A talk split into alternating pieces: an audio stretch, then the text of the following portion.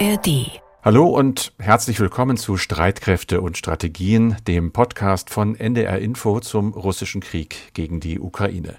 Diesen Podcast gibt es unter anderem in der ARD Audiothek. Heute ist Freitag, der 21. Juli und wir zeichnen die Folge um 11 Uhr auf. Wir, das sind diesmal mein Kollege Vassili Golot im ARD-Studio Kiew und ich, Carsten Schmiester in Hamburg.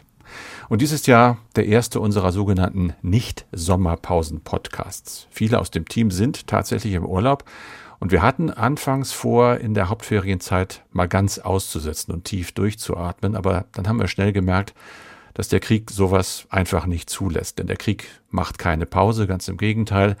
Er geht mit voller Wucht und Brutalität weiter und deshalb gibt es in dieser und dann in den folgenden fünf Wochen immer freitags Streitkräfte und Strategien, wie gewohnt, mit aktuellen Informationen, auch wieder mit Themenschwerpunkten und dazu mit Analysen der wichtigsten Ereignisse der vergangenen Woche. Aber jetzt nochmal zurück zum Thema Sommer und Ferien.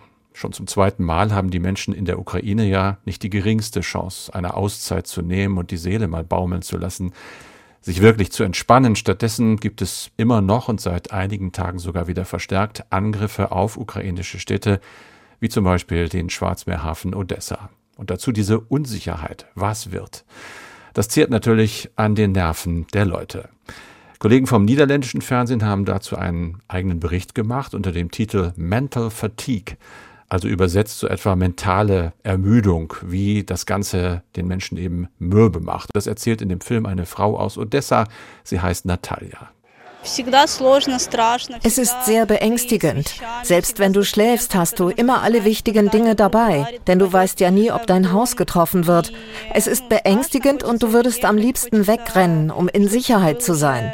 Du gehst mit der Angst ins Bett und stehst mit der Angst wieder auf und der Frage, was wird morgen passieren?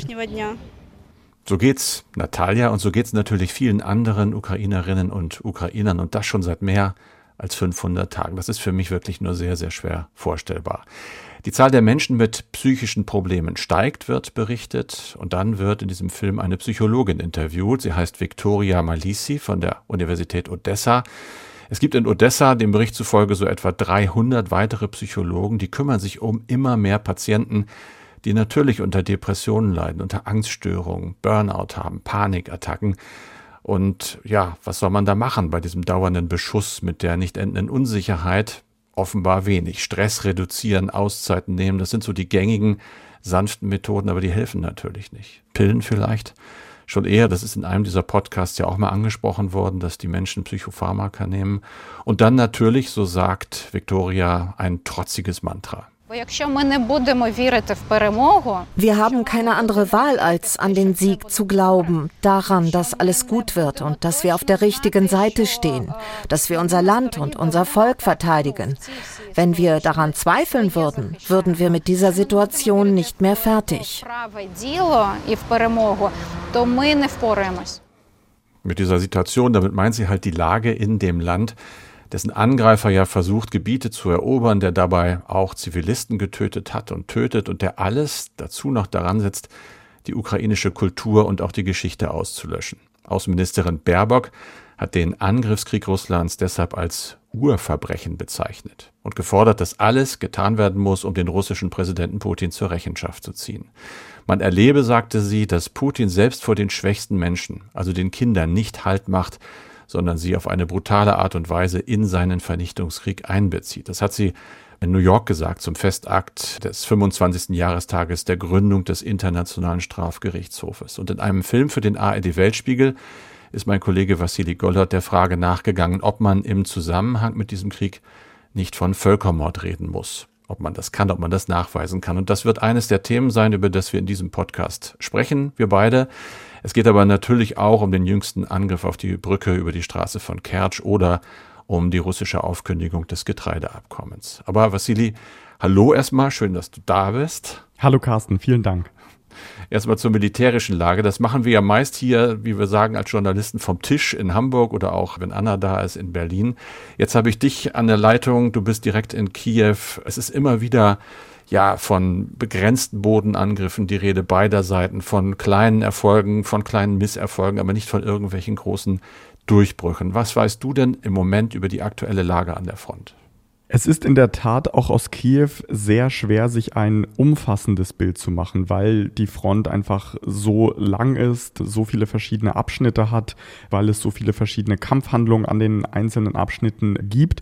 Was wir wissen, ist in der Tat die Lage ist sehr, sehr schwer. Es ist sehr, sehr schwer für die ukrainischen Soldaten voranzukommen, was daran liegt, dass die russischen Positionen einfach sehr stark befestigt sind, dass viel Gelände vermint ist.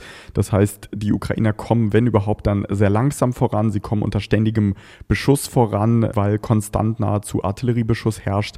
Also es ist eine sehr, sehr komplizierte Situation, von der aber auch von Anfang an gesprochen wurde. Also das ukrainische Militär hat gesagt, unser Ziel ist natürlich, so viel Staatsgebiet wie möglich zu befreien, alles zurückzuerobern, aber das wird eben nicht leicht. Es gab die letzten Tage Meldungen, die ich gelesen habe, auch wohl aus ukrainischen Quellen, dass der russische Angreifer im Osten der Front um die 100.000 Soldaten und dann war noch die Rede von 900 gepanzerten Fahrzeugen zusammengezogen habe. Da kriegte man natürlich schon eine Sorge sagte, starten die da eine ganz große Offensive. Was wisst ihr? Bislang lese ich auch, wo bleiben die denn? Gesehen hat sie noch niemand. War das eine Falschmeldung? Das ist schwer zu sagen, ob es eine Falschmeldung ist. Was wir wissen, wir waren ja vor wenigen Wochen erst in Kupiansk in der Region Kharkiv, in dieser befreiten Stadt, um dort zu drehen. Damals haben wir ausgehenden Beschuss gehört, eingehenden Beschuss aber weiter weg. Das ist in den vergangenen Tagen viel, viel stärker geworden, sagen uns die Leute, mit denen wir dort gedreht haben. Ein Mann aus unserem Film hat gesagt, dass in seinem Nachbargrundstück drei Einschläge waren und dass er wirklich große Angst hatte in der Nacht, dass er merkt, dass es deutlich stärker ist, dass es zunimmt. Und in der Tat besteht die Sorge, dass Russland dort in der Region Kharkiv einen erneuten Vorstoß starten könnte. Was sagt denn da das Verteidigungsministerium in Kiew? Sind die gerüstet? Also die werden ja Informationen haben, dass sich dort was, ich sag mal, zusammenbraut und vielleicht auch schon ein bisschen länger, dass man Gegenmaßnahmen ergreifen kann? Das Verteidigungsministerium sagt, ja, es ist eine Gefahr da, aber ja, wir sind bereit. Das ist immer wieder das, was wir hören. Das waren ja auch Aussagen, die wir gehört haben mit Blick auf den Norden, auf die Wagner-Truppen, die jetzt in Belarus sind. Also, dass wir von dort Meldungen bekommen, wir sind nicht vorbereitet und der Angriff könnte uns kalt erwischen, das ist ausgeschlossen. Ganz generell ist es ja bei uns wirklich so der Eindruck, dass es sehr spärlich nur Informationen bis kaum aus dem Generalstab oder dem Verteidigungsministerium der Ukraine gibt. Ihr seid ein bisschen näher dran. Äh, mhm. Kriegt ihr da wenigstens ab und zu mal Hinweise oder seid ihr auch sozusagen ein bisschen außen vor in diesem News Blackout, der da wahrscheinlich ganz bewusst gemacht wird, um auch dem Gegner keine Informationen zu geben? Ich würde nicht von einem News Blackout sprechen. Es gibt jeden Tag Informationen, auch zum Beispiel von der stellvertretenden Verteidigungsministerin Hanna Malar, die informiert in ihrem Telegram-Kanal jeden Tag über Fortschritte im Osten, im Süden. Sie sagt, es geht voran, aber es geht langsam voran. Es gibt jeden Morgen Briefings vom Generalstab, also das alles gibt es. Aber es gibt natürlich keine detaillierten Informationen, um eben das zu vermeiden, dass sich die russische Seite darauf einstellen kann, dass die russische Seite darauf reagieren kann. Aber dass es einen News Blackout gibt, dem würde ich widersprechen. Was es natürlich gibt, ist eine andere Situation. Wir können das nicht vergleichen mit dem, was wir im vergangenen Jahr erlebt haben, wo wir ja auch alle überrascht waren, dass plötzlich so großes Gelände in der Region Kharkiv zurückerobert werden konnte. Da waren, glaube ich, auch durchaus die ukrainischen Soldaten selbst überrascht, dass die Strategie da so gut aufgegangen ist. Aber jetzt in der derzeitigen Entwicklung an der Front war allen, die dort etwas zu sagen haben, die sich damit beschäftigen, von vornherein klar, dass das anders wird, dass diese Offensive anders verlaufen wird als das, was wir im vergangenen Jahr gesehen haben. Und um eventuelle Schwächen der ukrainischen Seite auszugleichen, haben die Amerikaner ja vor ein paar Tagen angekündigt, Streumunition zu liefern, also größere, ich sag mal, Bombenbehälter, die dann in einiger Höhe viele kleine Bömpchen loslassen, die am Boden explodieren oder eben auch nicht. Das ist das Problem bei dieser Streumunition, eine hohe Zahl von Blindgängern, die dann später Zivilisten töten können. Jetzt kommt aktuell an diesem Freitag die Meldung aus Washington, dass die ukrainische Armee diese Streumunition auch eingesetzt habe auf dem Schlachtfeld. Ist das bestätigt worden in Kiew? Es gibt keine offizielle Bestätigung, aber es gibt Videos, die kursieren, die darauf hindeuten. Wichtig ist zu diesem Thema zu sagen, dass Russland in diesem Krieg, der ja neun Jahre, über neun Jahre schon andauert, immer wieder Streumunition eingesetzt hat. Auch die Ukraine hat alte sowjetische Streumunition eingesetzt. Auch da muss man sagen, der Prozentsatz der Blindgänger ist dort wesentlich höher als jetzt bei der neu gelieferten US-Streumunition. Und dennoch ist auch hier wichtig zu erwähnen, das ist international geächtet. Das ist eine Art von Munition, die höchst problematisch ist wegen der Blindgänger, wegen der Gefahr für Zivilisten äh, auch in Zukunft. Und die Ukraine hat immer wieder betont, wenn die USA uns das liefern, dann werden wir uns an alle Konventionen halten. Wir werden keine Städte damit angreifen. Wir werden kein russisches Staatsgebiet damit angreifen. Wir werden es gezielt auf dem Schlachtfeld einsetzen, um dadurch Vorteile zu bekommen. Und die Ukraine sagt auch, wir sind darauf angewiesen, weil wir keine andere Munition bekommen. Wir fordern ja die ganze Zeit schon, liefert uns mehr Munition, helft uns mit anderer Munition. Aber weil die Produktion dieser anderen Munition nicht angelaufen ist im Westen, kam jetzt eben die Bitte danach und eben auch die Lieferung aus den USA. Ja, also festzuhalten, wir haben das immer berichtet, war, dass die Ukraine ebenso wie zum Beispiel die USA oder Russland dieses Abkommen nicht unterschrieben haben, dass diese Munition mhm. ächtet. Also völkerrechtlich ja, kann man nichts dagegen sagen. Ansonsten gibt es viel, glaube ich, dagegen zu sagen. Wird da im Land drüber diskutiert oder ist, ich sag mal, die Not so groß, dass sie sagen, ja, wir wissen, das ist nicht in Ordnung, aber wir müssen es tun? Die Not ist natürlich groß, weil alle Ukrainerinnen und Ukrainer immer wieder in Gesprächen sagen, für uns stellt sich jetzt nicht die Frage nach einzelnen Blindgängern, sondern für uns stellt sich die Frage, wird das in Zukunft unser Staatsgebiet sein? Werden wir unser eigenes Staatsgebiet zurückerobern können, befreien können oder nicht? Und trotzdem wird natürlich darüber diskutiert. Wir merken das sogar in Militärkreisen. General Sirski, der ja für den Osten äh, verantwortlich ist, hat sich klar geäußert und gesagt, wenn Russland diese Streumunition nicht einsetzen würde, dann hätten wir wahrscheinlich auch ein viel schlechteres Gewissen, darauf zurückzugreifen und würden das auch nicht tun. Also es ist allen sehr wohl bekannt, dass das international geächtet ist.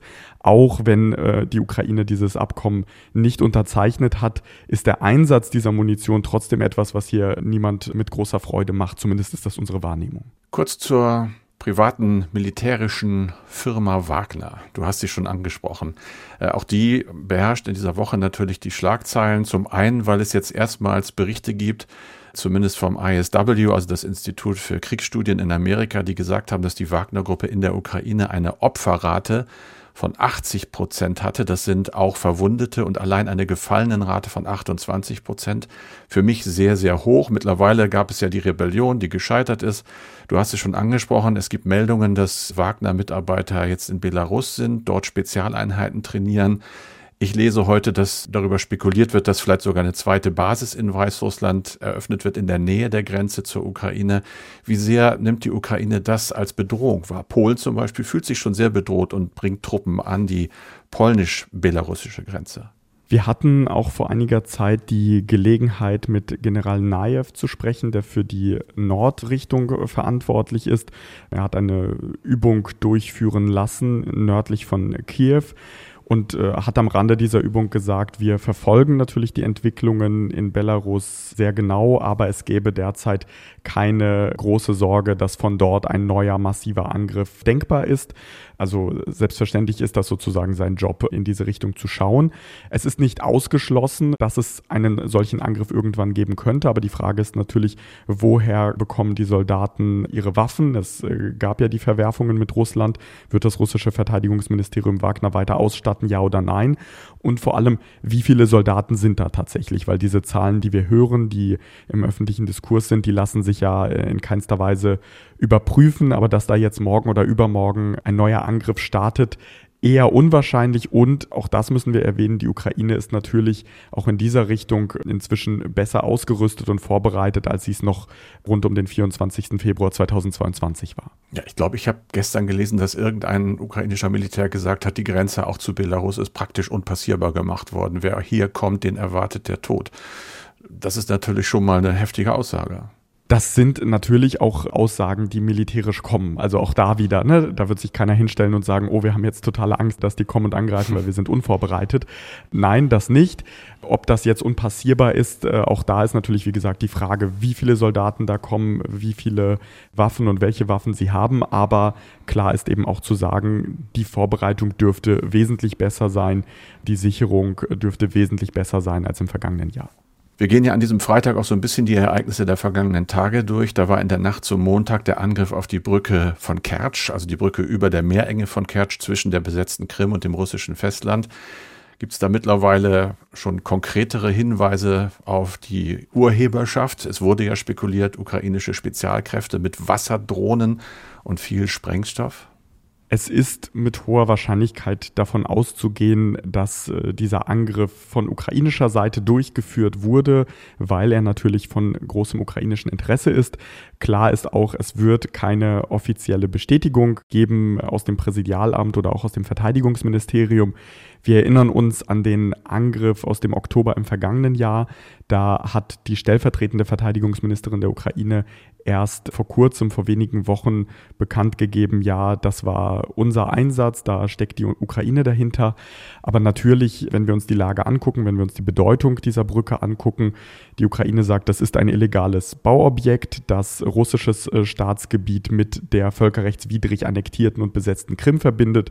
Das heißt, es gibt überhaupt gar keine Legitimation für dieses Bauobjekt und zum anderen ist das eine Brücke, die dafür verwendet wird, um militärisches Gerät Nachschub auf auf die Krim zu transportieren, um das Militär dort zu verstärken und um den Angriffskrieg von dort aus zu führen. Das heißt, es ist aus ukrainischer Sicht und auch aus völkerrechtlicher Sicht ein Objekt, das die Ukraine treffen kann, das die Ukraine treffen darf, auch rechtlich gesehen, und das Russland schwächt bei der Nachschubroute, beim Nachschub auf die Krim. Das ist die Frage, die ich jetzt angeschlossen hätte. Was bedeutet das eigentlich praktisch für Russland und was bedeutet das auch psychologisch für die Menschen, die da auf dieser besetzten Krim jetzt leben oder vielleicht sogar Urlaub machen? Mhm. Also psychologisch bedeutet das nicht nur etwas für die Menschen auf der Krim, sondern das bedeutet etwas für die Menschen in ganz Russland. Es zeigt nämlich, dass Wladimir Putin nicht in der Lage ist, das, was er als sein eigenes Staatsgebiet empfindet, zu verteidigen, zu schützen. Er hat ja selbst sich nach diesem zweiten Angriff geäußert und gesagt, er sei nahezu verwundert, dass das jetzt wieder passiert ist und hat die Behörden äh, dort aufgerufen, die Sicherheitslage zu verbessern und zu stärken. Das ist also durchaus ein Eingeständnis der Schwäche und etwas, was er besonders ungerne macht.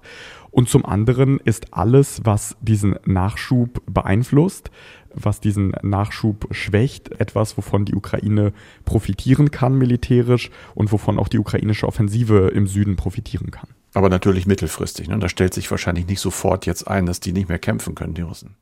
Nein, dass sie nicht mehr kämpfen können, nicht. Aber natürlich sagen auch Militärexperten im Prinzip, jede Stunde, in der Nachschub nicht kommen kann, ist äh, durchaus eine Schwächung der ein oder anderen geplanten Operation. Es ist aber auch wichtig zu sagen, die Straße wurde ja beschädigt, die Straßenverbindung. Es gibt noch die Zugverbindung. Die Bahnstrecke wird wohl vor allem dafür genutzt und wesentlich stärker dafür genutzt, um Nachschub zu transportieren.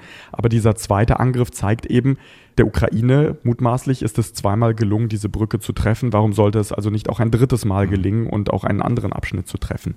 Und für die Menschen auf der Krim bedeutet das, wovor ja die Ukraine auch die ganze Zeit schon gewarnt hat, die Ukraine sagt, die Krim ist ukrainisches Staatsgebiet. Wir werden alles dafür tun, dieses Staatsgebiet militärisch zu befreien und Menschen sollten sich dort nicht aufhalten und erst recht keinen Urlaub machen, weil das kein Urlaubsort ist, sondern ein besetzter Ort eines Staates, der darum kämpft, dieses besetzte Gebiet zurückzuerobern. Putin hat ja ja, Vergeltungsangriffe angekündigt, gleich nach diesem Anschlag auf die Brücke. Und die gibt es auch. Wir lesen Berichte die ganze Woche über zum Beispiel auch Angriffe auf Getreideterminals in ukrainischen Schwarzmeerhäfen. Nächstes Thema, das Getreideabkommen. Moskau hat es sozusagen aufgekündigt, hat es für beendet erklärt und hat dann noch gesagt, dass seit der vergangenen Nacht, also der Nacht von Donnerstag auf Freitag, Russland nach eigenen Worten alle Schiffe, die ukrainische Häfen ansteuern, nunmehr als mögliche militärische Ziele betrachtet. Klammer auf, die man dann auch angreifen könnte. Hat es da schon Zwischenfälle oder beinahe Zwischenfälle gegeben? Ich wäre erstmal vorsichtig mit dem Begriff Vergeltungsangriffe. Natürlich setzt Russland das in Verbindung. Das, was wir von Militärs wissen, ist allerdings, dass diese Angriffe, solche Angriffe in der Dimension, wie wir das gerade im Süden der Ukraine erleben, auch diese gezielten Angriffe auf Getreideinfrastruktur, dass sowas nicht von einem auf den anderen Tag passieren kann. Es ist sehr viel wahrscheinlicher, dass das abgestimmt war, diese Angriffe, auf das politische Ausscheiden aus diesem Getreideabkommen. Russland, das war ja in den vergangenen Wochen schon ersichtlich, wollte dieses Getreideabkommen nicht fortsetzen. Russland hat sich dann da rausgezogen, den eigenen Vertrag, den es äh, unterschrieben hat, mit den Vereinten Nationen und der Türkei nicht wieder verlängert. Und dann haben diese Angriffe begonnen. Es sind, das hat uns der Agrarminister der ukrainische gesagt, zehntausende Tonnen Getreide vernichtet worden. Es sind äh, wichtige technische Vorrichtungen vernichtet worden, die für das Verladen von Getreide notwendig sind das zeigt eben einerseits, dass Russland gezielt die ukrainische Wirtschaft schwächen will, weil das Getreide ja auch über den Landweg äh, zum Beispiel transportiert werden kann als Alternativroute. Aber wenn man das Getreide zerstört, dann gibt es natürlich nichts mehr zu exportieren. Also einerseits ein Angriff auf die ukrainische Wirtschaft und zum anderen natürlich ein massiver Angriff auf die Ernährungssicherheit in der Welt. Deswegen gibt es ja gerade so viele Diskussionen, auch auf internationaler Ebene, auch in Brüssel, wie man gewährleisten kann, wie man sicherstellen kann, dass das ukrainische Getreide auch weiter in andere Staaten, auf den afrikanischen Kontinent, nach China und in andere Länder kommen kann. Was könnte man da tun? Da gibt es unterschiedliche Möglichkeiten. Das eine ist natürlich der Landkorridor. Da gibt es ja zum Beispiel Wege über die Straße und über die Schiene, beispielsweise durch Rumänien das Getreide zu transportieren. Da ist aber wichtig zu sagen, dass es nicht mal ansatzweise möglich ist, diese Mengen, über die die Ukraine verfügt, über den Landweg zu transportieren. Da ist der Seeweg, der Weg über das Meer deutlich effektiver. Und da stellt sich natürlich die Frage, wie macht man das, wenn Russland eben droht, alle Schiffe anzugreifen? Die Ukraine ist ja übrigens mit einem ähnlichen Statement gestern äh, nachgezogen und hat gesagt, alle russischen Schiffe, die russische Häfen oder russisch besetzte Häfen ansteuern, die könnten auch als Gegner betrachtet werden, als Feinde betrachtet werden und könnten daher angegriffen werden. Also da gab es eine gespiegelte Reaktion. Eine Hoffnung, die wir durchgehört haben zwischen den Zeilen beim Gespräch mit dem Agrarminister, ist eben, dass beispielsweise die Türkei Sicherheitsgarantien übernimmt und sagt, wir helfen den Getreideschiffen dabei, das Getreide weiter zu exportieren und das passiert sozusagen unter unserer Sicherheitsgarantie, ist natürlich ein großes Risiko, wenn man weiß, dass Russland diese Schiffe theoretisch angreifen könnte und auch praktisch. Und die Türkei ist NATO-Mitglied. Genau das. Also das ist eine sehr schwierige Situation und deswegen drängen ja alle politischen Kräfte und unter anderem auch der ukrainische Außenminister Kuleba darauf, einen Weg zu finden, eine Lösung zu finden, wie man das auf politischem Wege doch gewährleisten kann. Aber wie die Angriffe auf Odessa zeigen und auch auf Mikolaev zeigen, scheint Russland derzeit nicht daran interessiert zu sein. Ich würde zum Schluss, und wir nähern uns langsam dem Schluss des Podcasts, gerne den Bogen wieder schließen. Angefangen habe ich ja mit äh, ja diesem O-Ton von einer Ukrainerin und einer Psychologin zu dem Thema Mental Fatigue, also wie müde, wie mürbe ist eigentlich die ukrainische Bevölkerung. Wir beide haben kurz vor der Aufzeichnung ja telefoniert und da hast du mir erzählt, Vassili, du warst gerade auf einer Straße, glaube ich, in Kiew mhm. und wurdest plötzlich doch leise und sagtest, oh, hier fährt schon wieder ein Leichenwagen an mir vorbei, wieder eine Beerdigung vermutlich ein Soldat. Wie würdest du im Moment diese Stimmung selber bezeichnen, die in diesem Film ja angesprochen wurde? Wie mhm. mürbe sind die Leute dort? Es ist sehr schwer, diese Stimmung zu greifen, weil du hast zeitgleich verschiedene Stimmungen. Du hast einerseits diese Beerdigungen, die immer wieder im Zentrum zu sehen sind, auch auf dem Maidan, dass sich da Menschen versammeln und Freunde beerdigen. Es sterben sehr, sehr viele Soldaten. Das sehen wir auch symbolisch daran, dass es auf dem Maidan eine Grünfläche gibt, wo für jeden gefallenen, getöteten Soldaten eine Ukraine-Flagge aufgestellt wird. Und da waren anfangs einige hundert, dann einige tausend. Inzwischen, ich kann die Zahl nicht genau mhm. sagen, aber es sind sehr, sehr viele blau-gelbe Fähnchen, die dort stehen und die die Masse zeigen an Menschen, die eben in diesem Krieg ums Leben gekommen sind. Das ist also das eine, dieser Tod, der Verlust. Das andere sind die Drohnenangriffe, Raketenangriffe auf verschiedene ukrainische Städte. Ähm, in Kiew ist das Gefühl vielleicht etwas erleichterter, weil die Flugabwehr so gut ist, weil vieles abgewehrt werden kann. Aber diese Nächte, in denen Sirenenalarm losgeht, diese Nächte, in denen du Explosionen um dich herum hörst, in denen zum Beispiel die Flugabwehr Raketen abwehrt, aber dann doch irgendwelche Trümmerteile auf Wohnungen, auf Häuser fallen, die sind schwer in Worte zu fassen. Das ist schwer, das emotional wiederzugeben. Erst recht, wenn ich an Familien mit Kindern denke, die dann in Angst irgendwo im Flur, im Hausflur sitzen oder im Keller sitzen und abwarten, dass das vorbeigeht. Das bedeutet Schlafmangel. Also es ist eine enorme psychische Belastung für die Menschen und eine Belastung, die du natürlich entlang der Frontlinie stärker hast, jetzt auch im Süden viel, viel stärker hast durch die Häufung der Angriffe. Aber wir haben ja vor kurzem den Angriff auf Lviv gesehen, wo auch Zivilisten getötet wurden. Das ist etwas, was du im gesamten Land hast. Du hast keine Sicherheit in diesem Land. Und trotzdem, deshalb würde ich da gerne den Bogen schaffen zu diesen verschiedenen mhm. Realitäten. Und trotzdem hast du Menschen in Kiew, die jetzt zum Beispiel, während wir sprechen, im Café sitzen und einen Espresso trinken. Du hast Menschen, die zum Sport gehen. Du hast Menschen, die versuchen, ihr Leben weiterzuführen, auch in der Freiheit, die sie gewohnt sind und in der Freiheit, für die sie gerade kämpfen. Also Belastung und der Versuch, trotz alledem ein bisschen Normalität sich zu erhalten. Das ist der Alltag im Moment in der Ukraine.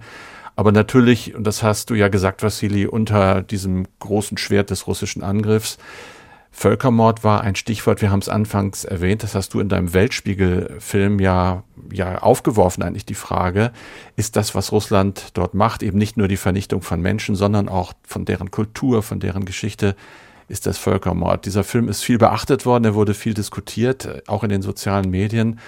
Was für Reaktionen hast du darauf? Wie beantworten die Leute diese Frage? In der Ukraine beantworten diese Frage sehr, sehr viele Menschen gleich. Die Menschen sagen, das ist Genozid. Russland will uns als Volk auslöschen. Russland führt einen Krieg gegen alle Ukrainerinnen und Ukrainer. Und das haben wir eben sehr, sehr stark in Kupiansk gespürt. Diese Stadt im Osten in der Nähe von Kharkiv war über Monate, ein halbes Jahr lang russisch besetzt. Und in dieser Zeit wurden russische Schulbücher in den Schulen verteilt. Lehrer, die nicht nach russischem Lehrplan unterrichten wollten, die waren dann arbeitslos. Wir haben mit dem Schulleiter einer Schule gesprochen, der hat uns eben erzählt, dass in diesen Büchern drin steht, dass es gar kein ukrainisches Volk gäbe, dass es nur ein gemeinsames russisches Volk gäbe. Wir haben danach gesehen, nachdem Kupiansk befreit worden ist, dass es Angriffe gegeben hat auf die Stadt. Es gab unter anderem einen Angriff auf das Heimatmuseum, das zerstört wurde. Die damalige Direktorin wurde bei diesem Angriff getötet und auch da sagt die heutige Direktorin, das sind gezielte Angriffe, weil Russland eben einen Krieg gegen die ukrainische Kultur, gegen die ukrainische Sprache, gegen alles Ukrainische führt. Und gleichzeitig muss man eben sagen, Völkermord, Genozid ist das Verbrechen aller Verbrechen. Es ist sehr, sehr schwer, das nachzuweisen. Aber Völkerrechtler, mit denen wir gesprochen haben, auch für den Film, sagen, es gibt Indizien dafür. Wir sehen, dass Kinder verschleppt werden, deportiert werden, ukrainische Kinder, die dann in Russland zur Adoption freigegeben werden. Das ist wohl das allerdeutlichste Anzeichen dafür, dass es sich um einen Genozid handeln könnte, der aber eben juristisch nachgewiesen werden muss. Dieser Film von Vassili Gollert ist nachzusehen bei den Kollegen vom Weltspiegel. Ein Link packen wir bei uns in die Show Notes. Und das war's für diese Ausgabe von Streitkräfte und Strategien. Heute mit Vassili Golot im ARD-Studio Kiew. Und mit Carsten Schmiester aus Hamburg. Wir melden uns dann in einer Woche wieder am kommenden Freitag, dann mit Andreas Flocken, der ja nicht komplett im Ruhestand ist, sondern immer mal wieder auf das große Ganze schaut und sich dabei dann auch auf längerfristige Entwicklungen und Perspektiven konzentriert. Und in der Zwischenzeit freuen wir uns über Mails von euch und von Ihnen an streitkräfte.ndr.de. Und für alle, die jetzt genug haben vom Krieg und sagen, es ist doch Sommer, ich muss mich wirklich mal ablenken und im Gegensatz zu den Menschen in der Ukraine können wir das ja doch etwas leichter, vielleicht mit fiktiven Mordfällen, mit Krimis. Ein Tipp aus der ARD Audiothek. Hallo Krimi-Fans. Hier ist die Polizei. Wir haben ein paar echte Perlen für euch zusammengestellt. Was ist denn genau passiert? Die besten Ermittlerkrimis der ganzen ARD findest du jetzt an einem Ort. Von Sherlock über Doberschütz bis Brunetti. Ich bin weiter ehrenamtlich tätig. Die Ermittlungen führt meine Kollegin. Schnüffler-Teamwork, eiskalte Profilerin, messerscharfes Detektivgenie oder Hobbyspion. Für alle, die Houdanet lieben. Hört rein und abonniert auf der Spur in der ARD Audiothek. Bis zum nächsten Fall.